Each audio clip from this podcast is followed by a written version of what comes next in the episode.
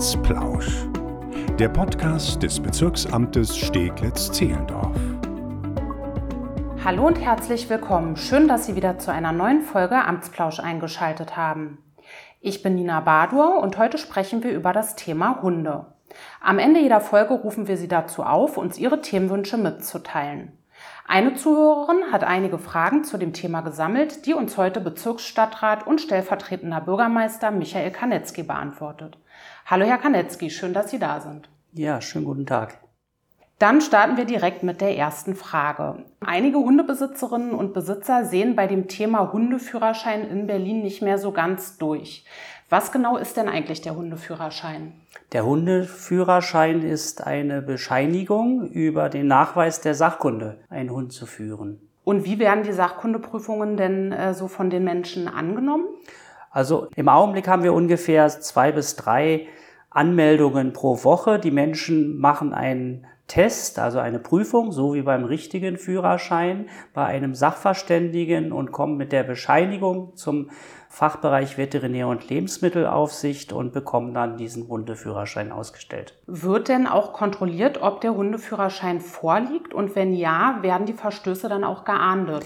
Also zunächst mal ist der Hundeführerschein, die Sachkunde, Nachweis etwas Freiwilliges. Man muss ihn nicht haben, aber äh, er berechtigt dann dazu, den Hund auch unangeleint äh, im Straßenraum führen zu dürfen. Also kontrolliert wird, ob jemand berechtigt einen Hund freilaufen lassen kann, äh, aber der Hundeführerschein selbst, den muss man nicht haben. Also wäre dann folglich die Konsequenz, dass wenn man eben diesen Hundeführerschein nicht gemacht hat, man den Hund auch nicht unangeleint führen darf. Genau, so ist es. Zum Thema Leinzwang. Ähm, gilt der denn auch in Auslaufgebieten?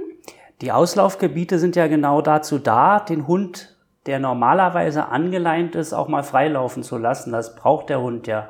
Deswegen gibt es diese Auslaufgebiete, die sind in den Wäldern und es gibt zusätzlich mit dem neuen Hundegesetz eben auch die Verpflichtung an die Bezirke, darüber nachzudenken, ob man auch in Grünanlagen Bereiche schafft, wo der Hund freilaufen kann. Also da gilt die Laienpflicht nicht. Also bedeutet es eben auch, dass dann Leute, die eben diesen Hundeführerschein nicht haben, in den Auslaufgebieten den Hund aber von der Leine lassen dürfen. Genau. Gibt es denn Bestrebungen, Hundegesetz und Verordnung nochmal zu überarbeiten? Es ist immer gut, wenn man ein Gesetz regelmäßig evaluiert.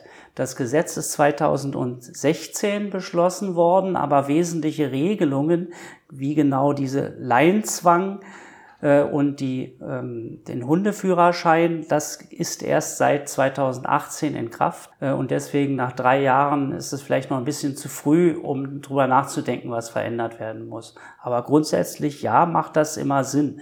Das ist aber dann die Aufgabe der Senatsverwaltung für Justiz und Verbraucherschutz. Ja, die Pandemie hat auch zur Folge, dass unüberlegt Hunde angeschafft werden. Äh, nach Angaben des Verbands für das deutsche Hundewesen sind im Jahr 2020 rund 20 Prozent mehr Hunde gekauft worden als in den Jahren davor. Diese sogenannten Lockdown-Welpen erlebt man jetzt immer öfter in den Auslaufgebieten. Ähm, kann man sagen, dass es mit diesen Hunden und diesen Haltern wegen dieser fehlenden Sachkunde vermehrt Probleme gibt? Wie ist da so Ihre Einschätzung oder die Erfahrungen bisher? Naja, das lässt sich noch nicht endgültig beurteilen. Wenn es Probleme gibt mit einem Hund, dann äußern sie sich meistens ja auch in Vorfällen, die angezeigt werden, Bissvorfälle und ähnliches, wo der Hund dann nicht mehr auf den, das Herrchen oder das Frauchen gehört hat. Äh, das lässt sich im Augenblick noch nicht feststellen, dass es mehr an Fällen gibt. Aber was natürlich sein kann, ist, wenn Menschen sich in der Zeit der Pandemie, wo sie viel Zeit hatten, wo sie zu Hause waren, einen Hund angeschafft haben und dann jetzt irgendwann keine Zeit mehr für den Hund haben, dann kann das schon auch passieren, dass es Probleme geben wird. Aber noch können wir sie nicht feststellen. Eine weitere Frage, die sehr viele Hundebesitzerinnen und Besitzer auch interessiert. Stand heute. Dürfen die Hunde unten am Ufer Wasser trinken, wenn es warm ist? Ja oder nein? Ja, sie dürfen Wasser trinken. Was sie nicht dürfen, ist unangeleint ans Ufer zu gehen. Also sie müssen angeleint bleiben und sie dürfen nicht an öffentlichen Badestellen ans Wasser. Sie dürfen aber am Seeufer Wasser trinken. Es ist nicht immer empfehlenswert. Die meisten Hundebesitzerinnen und Hundebesitzer haben schon ihre Wasserflasche auch mit dabei. Ja, dann zum Abschluss noch eine letzte Frage. Was ist mit den Uferwegen an der Havel und am Wannsee? Darf man sich dort im Sommer mit Hund aufhalten? Ja, man darf sich am Uferwegen auch an Havel und Wannsee aufhalten, es sei denn, es handelt sich um eine öffentliche Badestelle. Da darf man mit dem Hund nicht hin. Und es sei denn, es ist ein geschützter Uferbereich, also Schilfbereiche und ähnliches. Da darf man mit dem Hund auch nicht hin. Und grundsätzlich gilt immer, der Hund ist dort angeleint zu halten. Gibt es zum Abschluss noch etwas, das Sie den Hörerinnen und Hörern mitteilen wollen?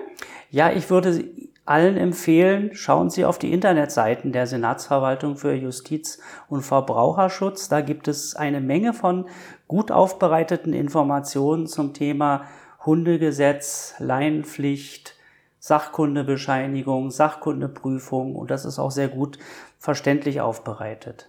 Auch nochmal ein toller Tipp. Vielen Dank für das Gespräch. Dankeschön. Wenn Sie Fragen oder Themenwünsche haben, dann melden Sie sich gerne per E-Mail an presse.ba-sz.berlin.de. Gegenseitige Rücksichtnahme ist das A und O. In diesem Sinne, vielen Dank fürs Zuhören und bis zum nächsten Mal.